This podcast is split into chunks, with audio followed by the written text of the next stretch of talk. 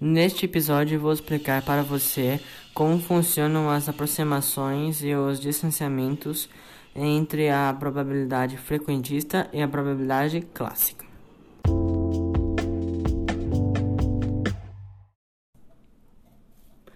Mas o que é probabilidade? Você sabe?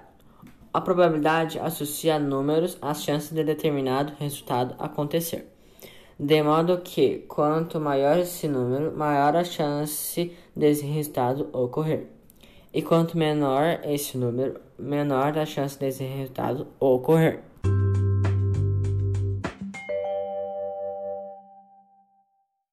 Então vamos falar um pouquinho sobre a probabilidade clássica. A probabilidade clássica é uma parte da probabilidade que calcula minuciosamente as chances de determinado fenômeno acontecer. Ela é calculada como sendo o número de vezes que um fenômeno ocorre dividido pelo número de vezes que ele poderia ocorrer.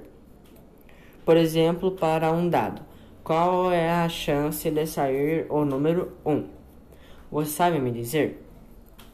É um sexto, pois um dado possui seis lados, contendo neles os números 1, 2, 3, 4, 5 e 6.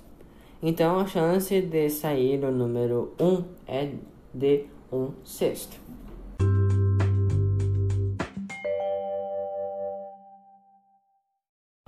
Agora que você já entendeu o que é probabilidade clássica, Vamos entender o que é probabilidade frequentista.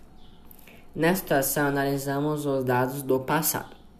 Se refere a quantas vezes um evento ocorreu em uma série de tentativas, divididas pelo número de tentativas. Vamos dar um exemplo para simplificar. Antes que a empresa farmacêutica possa trazer um novo medicamento para o mercado, ela precisa fazer muitos testes. A ideia por trás desses testes é avaliar a probabilidade de que este novo medicamento ajude um paciente com uma condição particular e também avaliar a probabilidade de ocorrências de efeitos colaterais.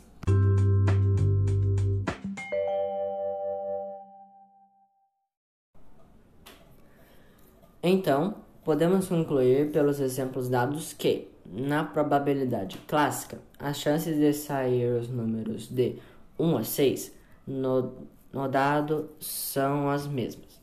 Já na probabilidade de frequência ou frequentista, quanto maior o número de ensaios realizados, de acordo com o nosso exemplo da empresa farmacêutica, maior é a chance de tornar o medicamento mais eficiente para a cura de uma doença, diminuindo então a probabilidade de ocorrências de efeitos colaterais.